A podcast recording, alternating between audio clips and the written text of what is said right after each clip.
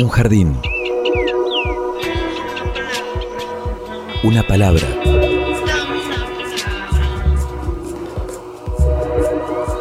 Un sitio donde poder crecer en la tierra. Donde nos alcance el sol.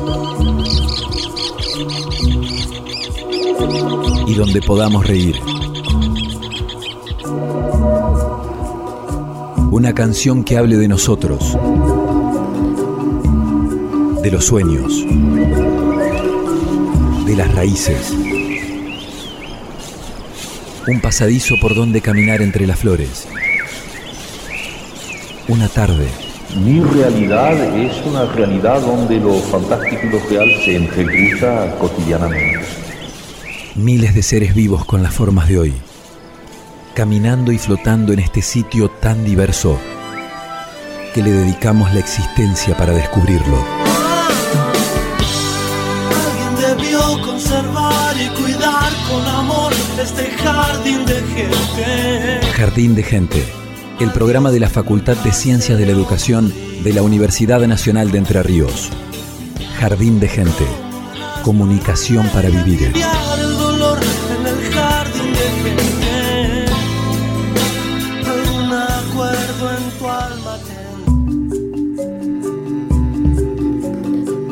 Hola a todos, muy bienvenidos a una nueva edición de Jardín de Gente. Estamos en el programa de la Facultad de Ciencias de la Educación de la Universidad Nacional de Entre Ríos. Los saluda Evangelina Ramallo, estamos junto a Pablo Russo. ¿Cómo estás, Pablo? Muy bien, Evangelina, ¿cómo estás vos? Bien, bien, súper acompañados hoy. Sí, por supuesto, está el equipo completo. Sí. Y además tenemos invitados en piso, a ver notas telefónicas, audios. Así que un programón, el de hoy de Jardín de Gente. Está el perro Morelli en la coordinación y Agustina Bergomás en la producción general, con Florencia Espíndola, por supuesto, y Luciana Salazar en la puesta al aire y los controles. Hola a todos. Bueno, y estamos, sí, justamente acompañados, porque hoy es la primera vez que esto sucede en Jardín de Gente. Somos más, más Jardín de, de Gente que nunca, o más metidos también dentro de la facultad que nunca, porque eh, vamos a abordar el trabajo que realiza concretamente una cátedra, Corrientes del Pensamiento Contemporáneo, porque ellos en realidad decidieron primero salir del aula hacia la comunidad y eso nos pareció sumamente interesante. Buscando herramientas este, pedagógicas que, innoven un poco en, las formas de, comunicación con los estudiantes, eh, también este, articulando con, la Agencia Radiofónica de Comunicación y, bueno, supongo que lo contarán ellos y si es fruto o no también de eh, los cambios que trajo la pandemia en las formas de, de educación a distancia. Eh, se trata de una serie de podcasts que crearon eh, en relación al tema central que, que, abordaron este año. Y está con nosotros Alexis Chausovsky de la cátedra. ¿Cómo Hola, estás? ¿Cómo están? Bienvenido, gracias. Alexis. Gracias, gracias por Tran la invitación. Tranquilamente, Alexis puede ser un, un, gente del jardín en algún momento. Sí, sí, gracias pues- por volver. Ella estuvo. Compartimos grupo de WhatsApp. Tenemos También, que decirlo, claro, hay que confesarlo. Ajá. Ajá. Igual vamos Viste, a decir que que, hay varios grupos- grupos de WhatsApp. Sí, igualmente los grupos, bueno, quedan ahí. El grupo de WhatsApp queda en el grupo de WhatsApp. Es silencioso No, en el eso no grupo, se trae al Yo aire. publiqué todo. ¿no? Eh, Alexis, que bueno, estás formando parte de este equipo. ¿Hace cuántos ya, cuántos años dentro de la cátedra de, de Eh, corrientes del pensamiento que contemporáneo? formo parte del equipo Sí. desde hace muchos años. Muchos. Eh, sí, desde que era alumno de la cátedra. Ujú. 2004, 2005, 2006. Eh, y como docente ya hace prácticamente 10 años. Diez años. Así que ahí vamos. ¿Qué, con- qué, qué te atrapó de corrientes del pensamiento? qué buena como pregunta. alumno eso y sí que no como...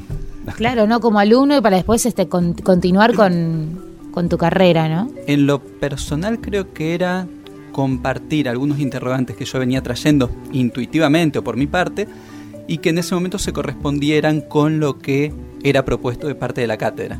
Creo que ese fue como el vínculo inicial, poder desarrollar algunas preguntas más o algunas respuestas a lo que ya me venía preguntando a partir de ahí. Estuviste muchos años compartiendo con Gustavo Lambruschini. Exactamente. ¿Y ahora cómo es el ordenamiento? En, bueno, en lo formal, primero vamos por lo formal. Sí. Primero por lo Diego- formal. Claro, Diego Dumé se hizo cargo de la cátedra por unos años eh, y actualmente está a cargo de la cátedra Leandro Dorivet. Ujú. Eh, acompañamos en el equipo, bueno, lo nombramos a Diego, estamos Franco Giorda y yo.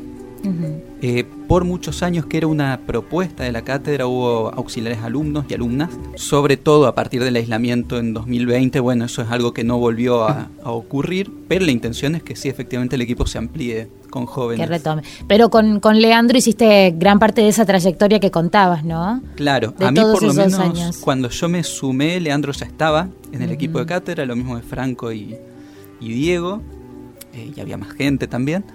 Y bueno, desde entonces sí es un equipo que se ha ido, pongámosle así, consolidando, eh, cada cual con sus caminos, dentro de la cátedra, dentro de la unidad académica y fuera también, porque muchas veces lo de afuera contribuye a lo que podemos plantear para la cátedra. El pensamiento contemporáneo. Ajá. Va cambiando sus interrogantes entre el 2004, casi 20 años que te arrimaste, ¿sigue siendo contemporáneo aquello del 2004? Y qué sé yo, uno puede decir que Platón es contemporáneo, ¿no? Que se pregunta, bueno, ¿cómo, cómo organizamos un Estado justo, ¿no? Por, eh, Ahora, sí hay debates que, se van renovando, por lo menos renovando las perspectivas. Por dar un ejemplo más inmediato, eh, no era lo mismo plantear las cuestiones vinculadas a los debates sobre género e identidad sexuales en el año 2006 que en el año 2020. Eh, ahí hay como todo un camino recorrido en lo social, en los debates académicos que es totalmente diferente a, que, a lo que se planteó hace 15 años. Bien, vamos a sumar a esta conversación, recién lo, nombrabas, a Leandro Drivet, que está a cargo de la organización, del funcionamiento de la Cátedra de Corrientes del Pensamiento Contemporáneo. Que después de más de 20 años entonces, eh, de alguna manera vinculado... Leo debe estar hace 20, sí. Hace 20 vinculado a, esta cátedra, hoy es el titular, ¿no? Leandro Drivet, bienvenido a Jardín de Gente, ¿cómo estás? Buenas, buenas tardes, ¿cómo están? Bien, Qué gusto escucharlos. Estábamos repasando un poco también el, recorrido personal que había hecho a Alexis Chausovsky, que se encuentra aquí con nosotros, pero eh, inevitablemente hacía mención a a, tu recorrido también, eh, a, cómo llegás hoy a ser el titular de, esta cátedra. Eh, ¿Querés acotar algo más al, respecto, ¿no? lo que ha significado para vos Corrientes del Pensamiento Contemporáneo en, tu trayectoria dentro de la facultad? Bueno, ahí aprovecho para saludarlo, Ale. Hola, Leo. Compañero, compañero de hace muchos años de trabajo en la Facu. Eh, sí, bueno, para mí, por supuesto, Corrientes del Pensamiento fue eh, una, una cátedra que, que hizo una marca tanto este, profesional como personal, porque fue un ámbito en el que me formé, en el que me sigo formando, en el trabajo en equipo, este, y en, la que también pude forjar relaciones de amistad con, con quienes este, con quienes integran la cátedra ahora y por supuesto con Gustavo Lambruschini que fue maestro y amigo este, de todos nosotros. Entonces, eh, para mí fue una, la verdad que fue una, este, un contexto muy importante en la cátedra de corriente del pensamiento, lo sigue siendo, pero bueno, transformó este, en gran medida mi, mi vida y mis expectativas respecto del desempeño profesional, personal. Encontré algo que realmente me apasionó en el marco de una carrera que me interesaba y que me gustaba, que fue la, la dimensión filosófica de, del problema de la comunicación. Y eso fue lo que este, lo que te lo que te puedo decir, digamos, más más importante y más sintético. Clarísimo. Sí, eh, pedazo de tema, ¿no? La dimensión filosófica. Me imagino que cuando cuando llegan los alumnos, las alumnas ahí, las, las primeras clases deben ser como eh, ¿qué me están de qué me están hablando, ¿no? En, esta en esta cátedra. Eh, pasa un poco, me parece, a dar que también qué le parece, qué impresión tiene Ale, pero a mí, eh, digo, pasa eso, este, que es un poco de sorpresa, eh, ese, factor está, pero también lo cierto es que, en la cátedra lo que se genera muchas veces es entusiasmo, porque, porque la filosofía nos conecta no, no solo con preguntas que pueden a veces al principio sonar un poco extrañas, sino que también no, nos conecta con experiencias de vida, con pensamientos, con interrogantes que calan profundo en la experiencia, en la experiencia de vida cotidiana de cada uno de nosotros, con, con preguntas que nos han conmovido en nuestra, en nuestra vida. La pregunta por, por el amor, la pregunta por el saber, la pregunta por la muerte, son, eh, podríamos decirle, de algún modo, experiencias límite, pero al mismo tiempo experiencias cotidianas, propias de cualquier, de la vida de cualquier persona. Entonces, tenemos acá narrativas que nos interpelan, que nos conmueven, en las que nos identificamos, que nos sentimos representados, y, y, eso no puede sino llevarnos a un estado que muchas veces, a veces se traduce como angustia y a veces se traduce como entusiasmo. Entonces también ocurre esto, ¿no? Es como un despertar, una sorpresa y una sensación de a veces de admiración, a veces de angustia, a veces de entusiasmo, pero todo esto ocurre alrededor de la filosofía y del diálogo. Una de las principales motivaciones de, este programa especial sobre corrientes del pensamiento contemporáneo eh, ha sido la, actividad que ustedes mismos están desarrollando desde la cátedra hacia afuera o, por lo menos fuera del aula. ¿No? Y tiene que ver con la grabación de los podcasts que han difundido últimamente, pero previo a eso, y, y me lo comentabas días atrás, Leandro, ya con, con Gustavo Lambruschini, la realización de entrevistas a personalidades eh, conocidas eh, del mundo de, de, de, la música y llevar eso al aula. Eh, ¿Cuál es el, el, el, propósito que ustedes persiguen con, con esto? Sí, habría que decir también se, seminarios este, uh -huh. que fueron abiertos y no necesariamente en el marco de la, de la facultad, aunque por supuesto como cátedra, pero en, otro, pero en otras este, instituciones e instancias, abiertos a, la comunidad más amplia, seminarios sobre, por ejemplo, recuerdo uno de los últimos que hicimos sobre estética, que le llamamos estética en un mundo anestesiado, un, una, un, unas reuniones, una serie de reuniones en las que discutimos diferentes aproximaciones al arte, invitando incluso oradores este, por, de fuera de la cátedra, eh, a donde aprendimos muchísimo sobre arte, a donde nos reuníamos a admirar y a conocer y a aprender y a preguntar sobre lo que el arte nos aporta en nuestra vida cotidiana, eso también. Y, la voluntad me parece que siempre es, eh, bueno, un poco romper eh, la, imagen un poco caricaturizada que tiene la filosofía de constituirse como algo así como un ámbito de desempeño de especialistas que hablan una jerga incomprensible, que se ocupan de problemas que no tienen nada que ver con la vida cotidiana, es decir, romper un poco esta idea, esta idea que hace daño a la filosofía, que le hace daño a la, opinión pública, a la, esfera pública, eh, este, y digo le hace daño a la filosofía porque también contribuye a cristalizar eh, la actividad filosófica como una profesión que, que maneja una jerga, un dialecto, que no tiene nada que ver, que se desvincula de los problemas políticos, sociales, emocionales, culturales. Bueno, esa no es nuestra manera de, de, entender la filosofía, siempre la entendemos además porque estamos en la carrera de comunicación con un fuerte vínculo con la comunicación. Entonces la idea es romper esas barreras, romper esa frontera rígida y abrir el diálogo, abrir el juego a una discusión pública de las preguntas fundamentales de la, de la filosofía en nuestro tiempo también. Por supuesto que aprendiendo con perspectiva. Crítica no quiere decir que nosotros tengamos que, que tengamos la ilusión de que vamos a, a alcanzar algo así como objetividad.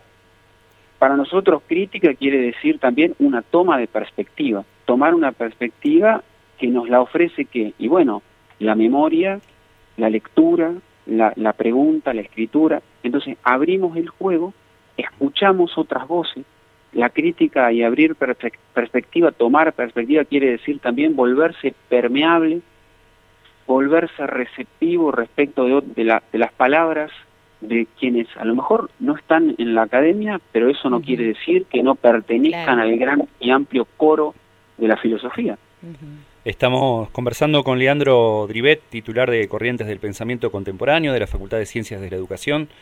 Eh, Leandro, entendemos que, que, ustedes cada año van eligiendo algunos conceptos, algunos términos sobre los cuales ordenar el conocimiento y, lo que va a ser el dictado de, de, de, la, de la, cursada, ¿no? Y que este año eh, fue obediencia, desobediencia. Sí. Este, ¿Por qué esa elección y, y, y por qué, cómo, cómo van ordenando alrededor de, de, esos conceptos? Bien, bien, sí, tal cual. Como vos decías, a, digamos, a los contenidos curriculares habituales y más o menos este, regulares o permanentes, aunque siempre van cambiando, nosotros tenemos eh, como un requisito, digamos, de, este, a, nuestros alumnos, les pedimos que escriban una monografía o una entrevista imaginaria, etcétera, sobre un tema que varía anualmente. Ese tema combina la filosofía con la comunicación, pero todos los años lo, lo cambiamos.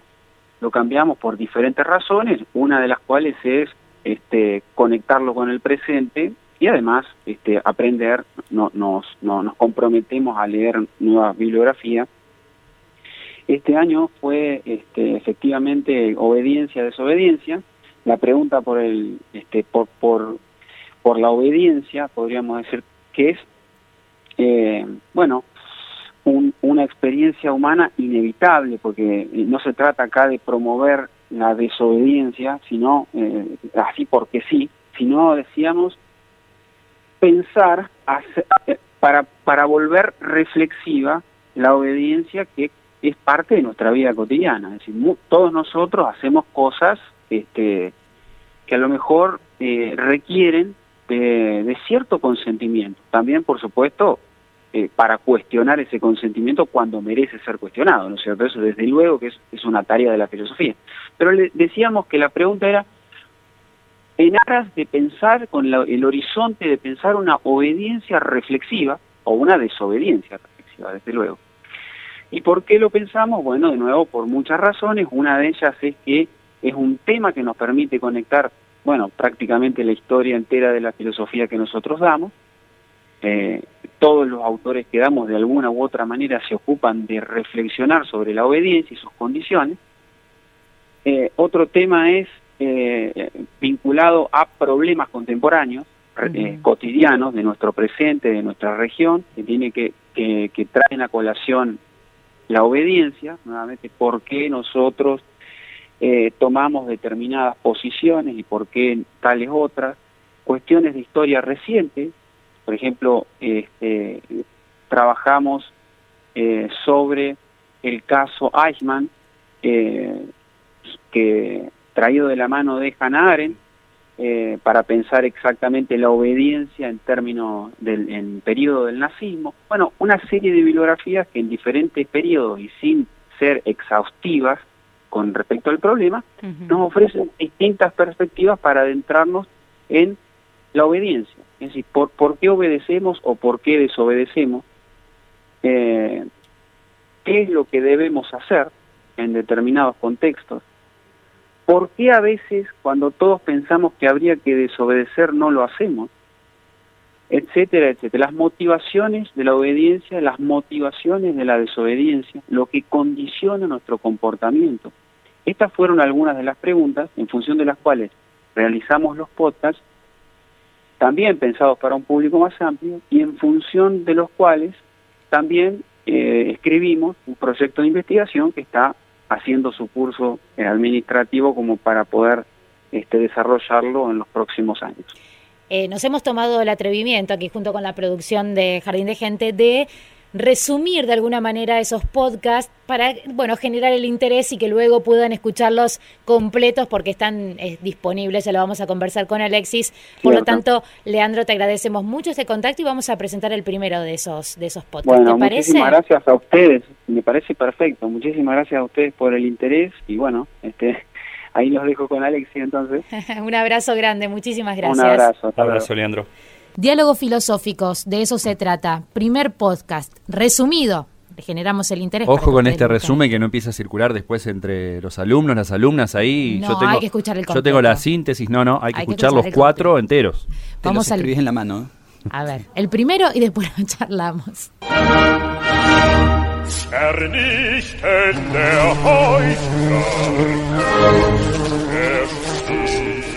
Buen día, buen día. Les damos la bienvenida a Diálogos Filosóficos. Diálogos Filosóficos. Una producción de la Cátedra de Corrientes del Pensamiento Contemporáneo de la Facultad de Ciencias de la Educación, Universidad Nacional de Entre Ríos, desde Paraná, Argentina. En este espacio sonoro presentamos lecturas que vinculan la filosofía y la comunicación. Las perspectivas compartidas buscan dialogar entre sí para motivar nuestra reflexión. Ten valor de servirte de tu propio entendimiento.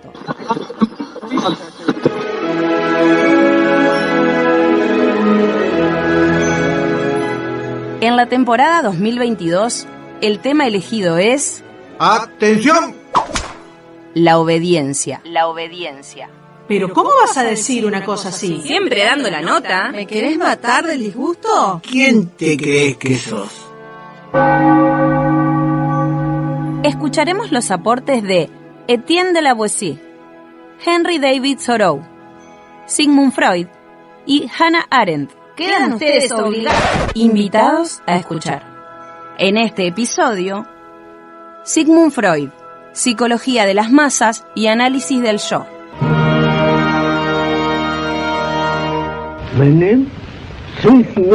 Freud. La obediencia inconsciente. Sigmund Freud fue un neurólogo austríaco y un pensador judío que fundó una nueva ciencia, el psicoanálisis. Fue un agudo crítico de la religión, así como de cualquier despotismo, incluido el médico. En el alma también habita lo inconsciente, sentidos y pulsiones que escapan al control de nuestra voluntad. Por esto, el psicoanálisis es una corriente del pensamiento que podemos definir como racionalismo herido. El psicoanálisis se constituyó como una terapia para aliviar el sufrimiento psíquico a través de la palabra. Freud se había preguntado, ¿por qué al reunirse una multitud todas las adquisiciones éticas de los individuos se esfuman y no restan sino las actitudes anímicas más primitivas, arcaicas y brutales? Este es el misterio que quiere resolver en Psicología de las Masas y Análisis del Yo. Freud descubre que existen servidumbres involuntarias. Demuestra que hay obediencias que pueden ser retrospectivas, diferidas en el tiempo, como cuando un hijo, sin sospecharlo, termina repitiendo actitudes de sus padres, actitudes que antes despreció. Henry David Thoreau nació en 1817 y falleció en 1862 en Concord, Estados Unidos. Integró el círculo de intelectuales y artistas llamado Club de los Trascendentalistas, que se caracterizaba por las lecturas de Kant, la valoración de la naturaleza y la unión del alma humana y el alma del mundo. Entre los trascendentalistas de más renombre se encontraban Luisa May Alcott, la autora de Mujercitas, el escritor Walt Whitman, la activista por el feminismo Margaret Fuller y Ralph Waldo Emerson, amigo y promotor de la obra de Thoreau. Este grupo influyó en las grandes transformaciones educativas, literarias, periodísticas y filosóficas en todo el mundo a lo largo de los siglos XIX y XX.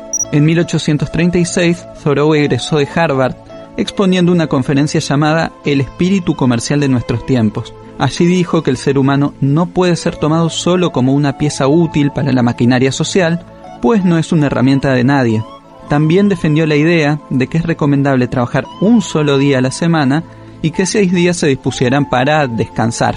Rebelde en cada uno de sus gestos, se negó a pagar por el diploma que le darían al concluir sus estudios universitarios. Durante algunos años, Thoreau se dedicó a la fabricación de lápices. También ejerció la docencia en una escuela de Concord, pero renunció porque no estaba de acuerdo con impartir castigos físicos a sus estudiantes. Hacia 1837 comenzó a escribir su diario y a publicar ensayos y poemas en el periódico The Dial de Ralph Waldo Emerson. En 1845 Thoreau realizó su gran acto filosófico. No se trata de la escritura de un libro, ni de una gran conferencia, ni de la elaboración de un complejo sistema de ideas, sino de irse al bosque y construir una casa. Irse al bosque y construir una casa. Su objetivo era conocer la vida en la naturaleza y sobre todo conocerse a sí mismo. Así fue como nuestro joven héroe estuvo dos años, dos meses y dos días en tierras de Emerson junto al lago Walden. Ello le inspiró su libro Walden o la vida en los bosques, la producción del primer tratado filosófico sobre caminar y un escrito que se llama Una vida sin principios, donde afirma que si tuviera que vender mis mañanas y mis tardes a la sociedad, como la mayoría parece hacer, estoy seguro de que no me quedaría ninguna razón para estar vivo. Un ser humano puede ser sumamente productivo y aún así no utilizar bien su tiempo. No hay mayor fracaso que el de aquel que consume gran parte de su vida intentando ganársela. Thoreau nos invita a considerar si nuestras acciones contribuyen con un daño que condenamos. Pero, si somos parte de ese daño, ¿qué debemos hacer? Romper la ley, desobedecer, hacer que la vida valga para detener la máquina. Es por eso que hablamos de una desobediencia propiamente civil, una desobediencia contra la civilización, que valora más a quien destruye la naturaleza que a quien la protege que pondera a quien somete a seres vivos por sobre quienes los defienden, una sociedad que prefiere el conformismo a la libertad. Una sociedad que prefiere el conformismo a la libertad. Fue una realización de la Cátedra Corrientes del Pensamiento Contemporáneo, con la colaboración de la Agencia Radiofónica de Comunicación. Jardín de gente y toda el agua del Paraná para regarlo.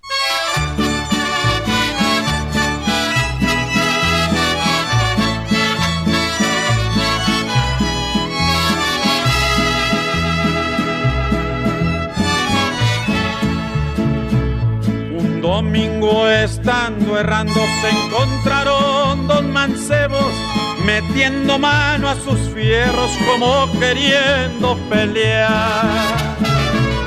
Cuando se estaban peleando pues llegó su padre de uno, hijo de mi corazón, ya no pelees con ninguno. Quítese de aquí, mi padre, que estoy más bravo que un león. No vaya a sacar mi espada, le traspasé el corazón. Hijo de mi corazón, por lo que acabas de hablar, antes de que raye el sol, la vida te ha de quitar.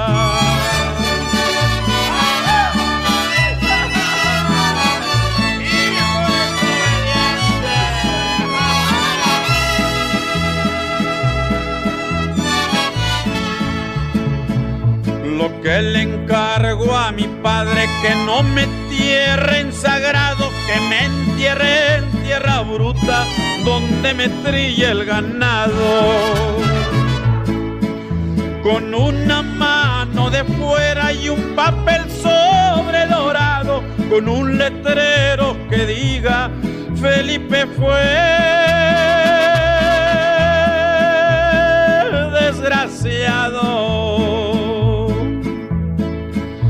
El caballo colorado hace un año que nació.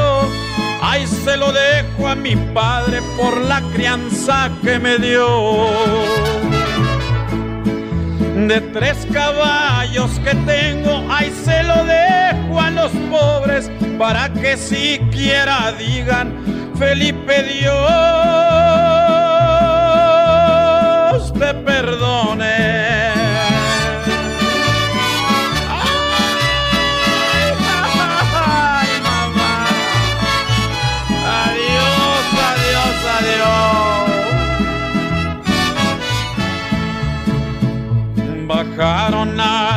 Al toro prieto que nunca lo habían bajado, pero ahora sí ya bajó, revuelto con el ganado.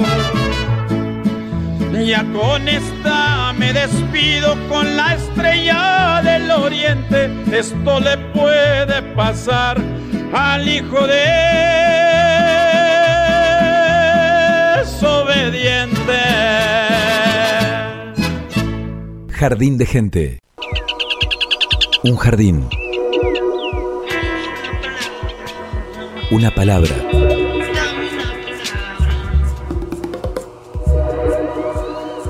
Jardín de gente.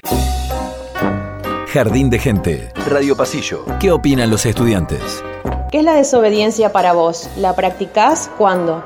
Para mí la desobediencia es no obedecer y siento que eh, la realizamos todo el tiempo. Por ejemplo, si cruzo la calle cuando está en rojo, siento que ahí ya no estaría obedeciendo a lo que son las leyes de tránsito. Si falta una clase, siento que no estaría obedeciendo con lo que es el camino de un estudiante.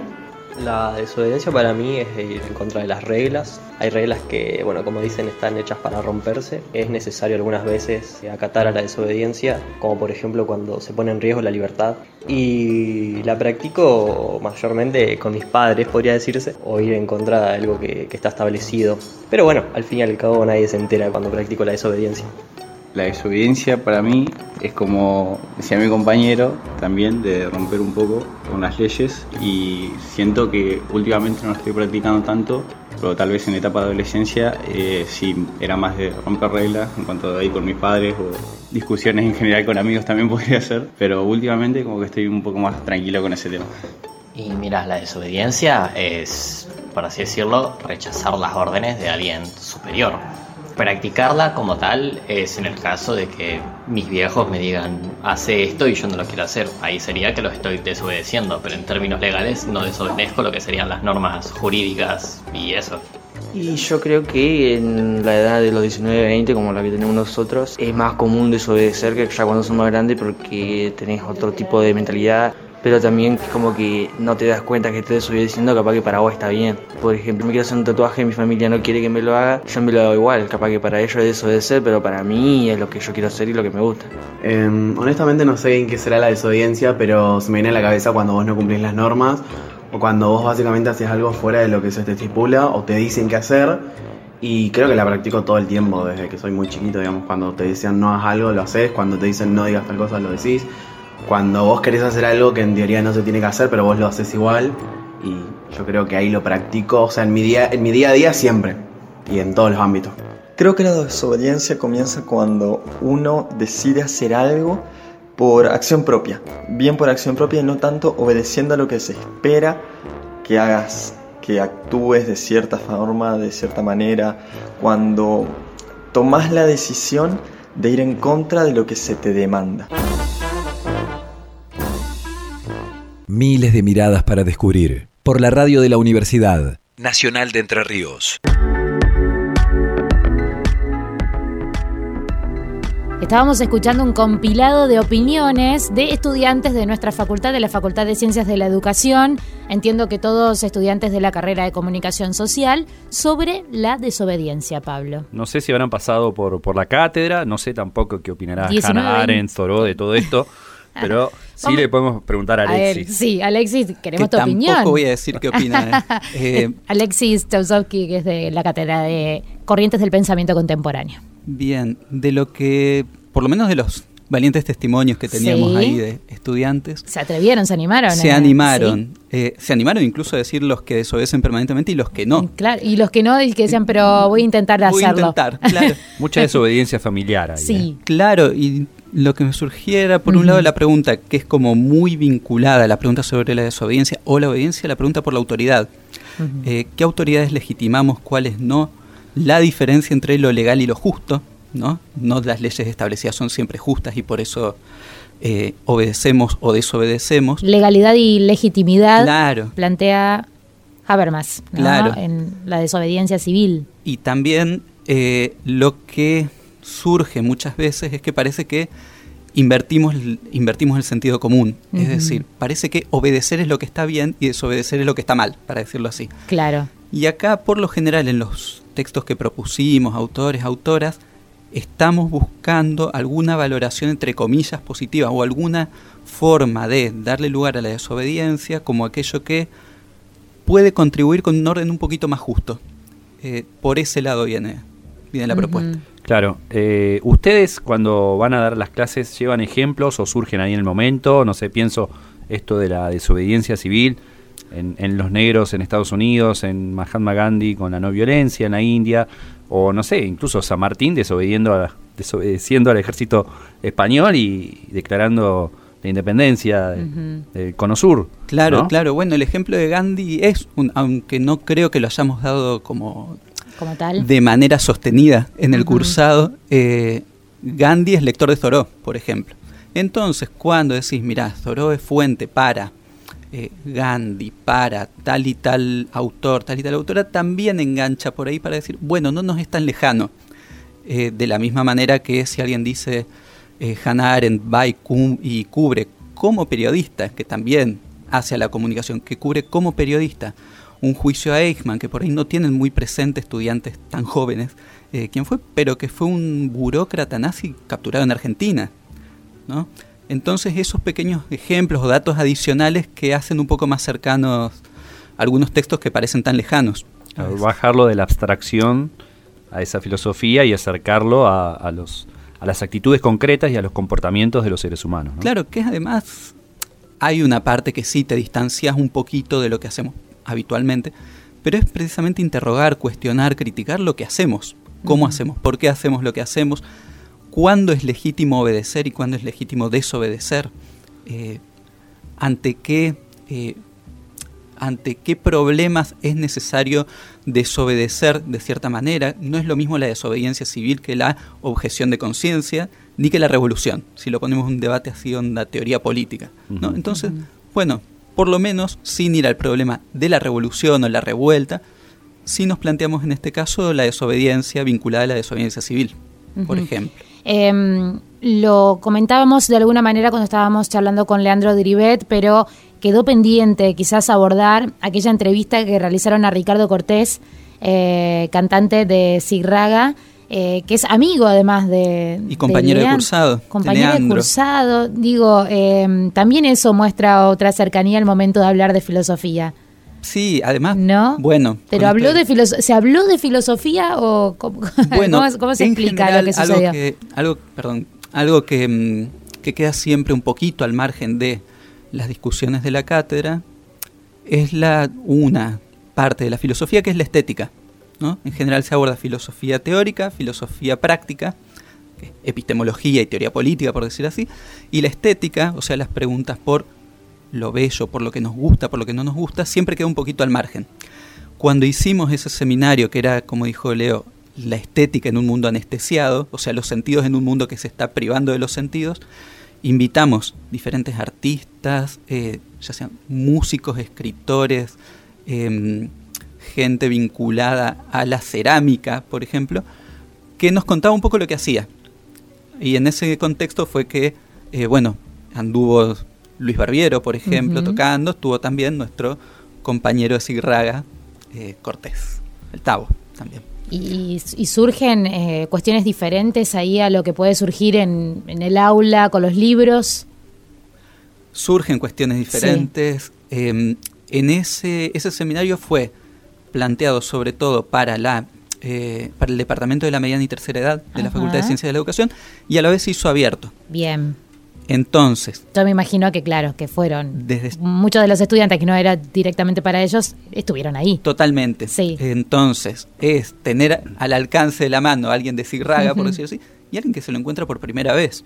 Incluido parte del equipo de cátedra, ¿no? Quien estaba a cargo, por ejemplo. Entonces. Lambrusquini eh, tiene su anécdota, quedó su anécdota, sí, ¿no? La podemos contar si Sí, contala, contala. ¿Qué pasó con Lambrusquini? Bueno, eh, estábamos en plena conversación con el cantante de Sigraga. Sí. Y ya hacia el final de, mm, de la conversación, del diálogo, el profesor Lambruschini le pregunta entonces, tratándole a usted como corresponde. Ah, sí, siempre muy correcto. Entonces yo tengo que mm, entender que para usted la música es la vida. Y el cantante estrella que venía de ganar un Grammy le dice, en este momento sí, pero también me gusta hacer muebles, me gusta hacer cosas con las manos, a lo que el profesor Lambruschini quedó perplejo y, eh, bueno, escribiendo, siempre escribía algo de todo lo que se hacía en las actividades de la cátedra, así que por lo menos en el momento fue bastante divertido mirar cómo eh, el profesor anotaba esto no sé, habrá escrito, le gusta hacer muebles, no sé qué habrá escrito, pero bueno. Tengo que renovar el mobiliario. Claro, sí, sí, debe ser, lo voy a invitar. Le puedo encargar un, este, un mueblecito, seguramente. Sí, y hablando precisamente de Gustavo Lambruschini, queríamos hacerle un pequeño homenaje, recordatorio, ya que estamos hablando de corrientes del pensamiento contemporáneo y que ha sido un formador de toda esta camada que ahora está al frente de la cátedra. Este, queríamos recordar un pequeño sketch en el que también participaste, Alexis. Lo escribí. Lo, escribiste incluso. También Juan Quisaguirre, que, también formó. que pasó hace poco por, por Jardín de Gente.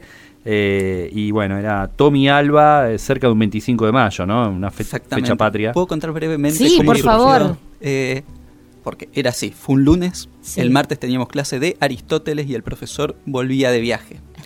Lo llamo estando él en viaje y le digo, ¿usted le gustaría, obviamente yo lo trataba a usted también, ¿usted le gustaría también participar en nuestro radioteatro? Oh, sí, sí, sí, sí, por supuesto. No tenía muy claro qué venía, qué venía a hacer.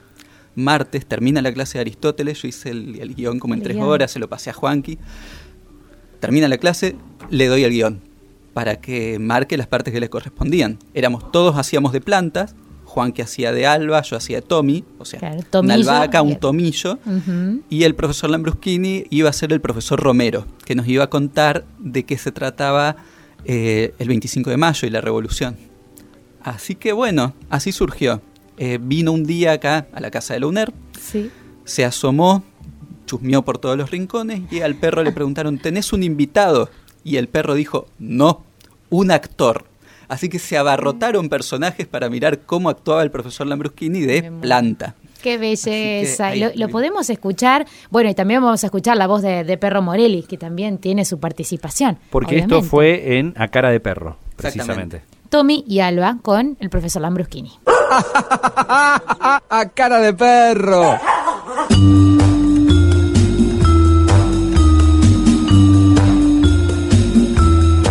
La reciente visita de Ana Omari, marihuana, al balcón de Tommy Alba logró que pudiera reverdecer el amor.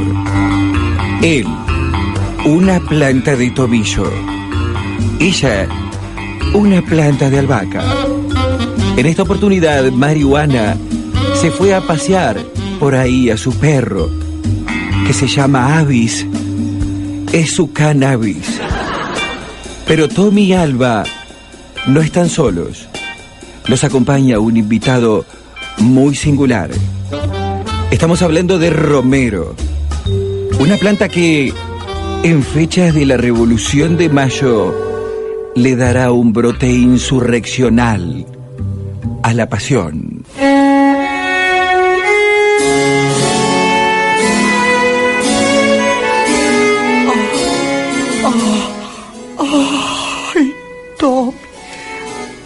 Amado Tommy, son días tan importantes para nosotros. Yo, que soy planta permanente en un jardín de infantes, pronto tendré mi festejo. El 28 de mayo es el día de los jardines de infantes y de las plantas de ah, albahaca.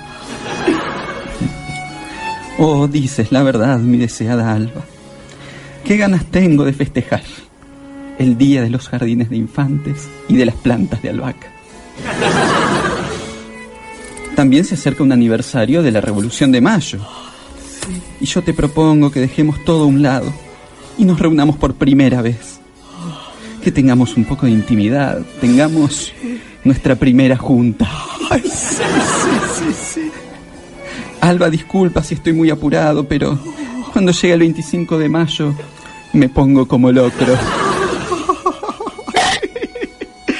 Ay, ay, Tommy, mi tomillo, ¿qué cosas dices? Yo conozco solo algunas revoluciones. Por ejemplo, cuando voy en mi auto y acelero el motor, o cuando uso la lavadora, me dan revoluciones por minuto. Ay, ay, pero, pero, pero, pero, pero creo que hablas de otra revolución.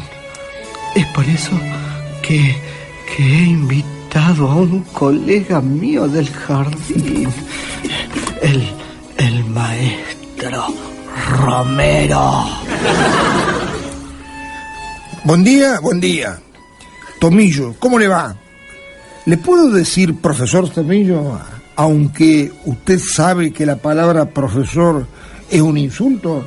Porque profesor no es otra cosa que ser un siervo del Estado. Bienvenido, iluminado Romero. Gracias por acercarse a nuestro balcón. Disculpe, pero el único siervo que yo conozco es Bambi. Y me parece que no pertenece a ningún estado, pertenece a Disney. Ah, pero usted sabe lo que debe ignorar e ignora lo que debe saber. La palabra siervo significa esclavo. ¡Ay! ¡Ay, no, no! No, nuestro vecino, el árbol, que es clavo. El clavo de olor está de viaje. Me refiero a que usted es un sirviente del Estado de clase. Eso sí, cuando hay clase, como el Estado somete y desprecia a los docentes, ¿no? No hay clase, pero hay para protestar por el sagrado derecho de huelga. Bambi, por su parte, es un dibujo, una ilustración. A mí me interesa particularmente la ilustración, porque es la época de la historia en la cual se realizan las grandes revoluciones de la historia.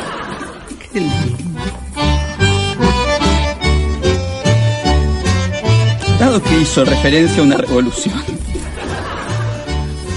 ¿es que acaso se habla de la revolución de mayo de 1810? Porque hubo una muy, muy evolución, una zarpada evolución, una revolución.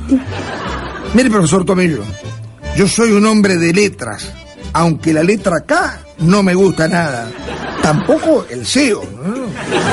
Yo he sido, yo he leído a los aristotélicos tomillistas, a Marcuse y a Tadoro B. Ornamento, o Adorno si tú prefieres.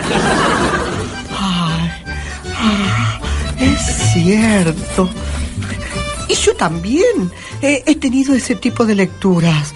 He leído a Platón, o, o como le dicen en México, ¡Ping, tung, tan! ¡Platote!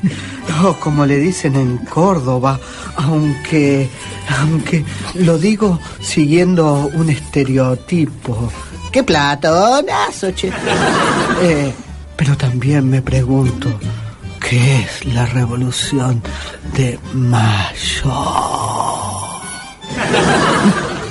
Mire, a fines del siglo XVIII, en Francia, como no estaban de acuerdo con el rey, los ciudadanos decidieron eh, castigarlo entre darle un chachás o cortarle la cabeza con la guillotina, algo que eligieron este, y que fue lo más fácil, la guillotina.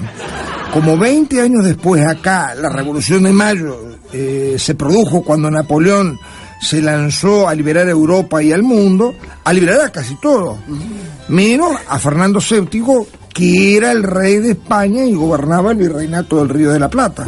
Ah, como dicen los historiadores, se armó un auténtico y verdadero tole, tole. Protestas aquí, protestas allá, los mejores, los únicos, los métodos piqueteros, cabildos abiertos, todo cerrado y revolución.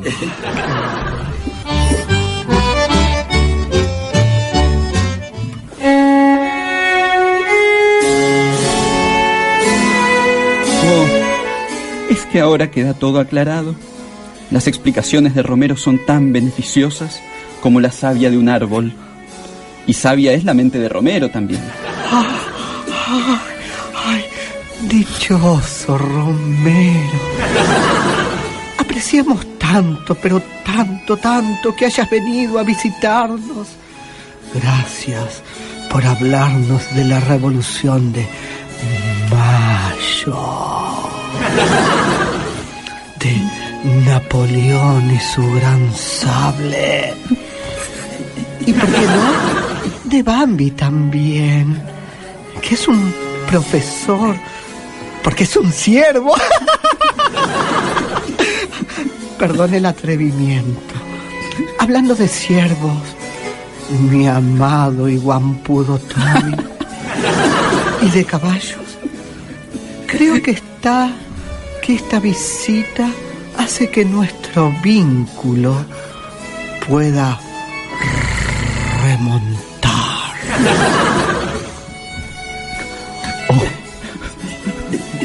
Mi ardiente alba. Estoy de acuerdo contigo. Es una buena oportunidad para que tengamos nuestra primera junta y sigamos remontando. O dicho en otras palabras, sigamos insistiendo en nuestro amor. Nuevas aventuras se presentan en la historia de Tommy y Alba. Las visitas de otras plantas contribuyen con su apasionada relación, pero también siembran sospechas sobre qué ocurrirá con ellos. En la tradición de los grandes amores, Adán y Eva, Ulises y Penélope, Don Quijote y Sancho, los Pimpinela, French y Beruti.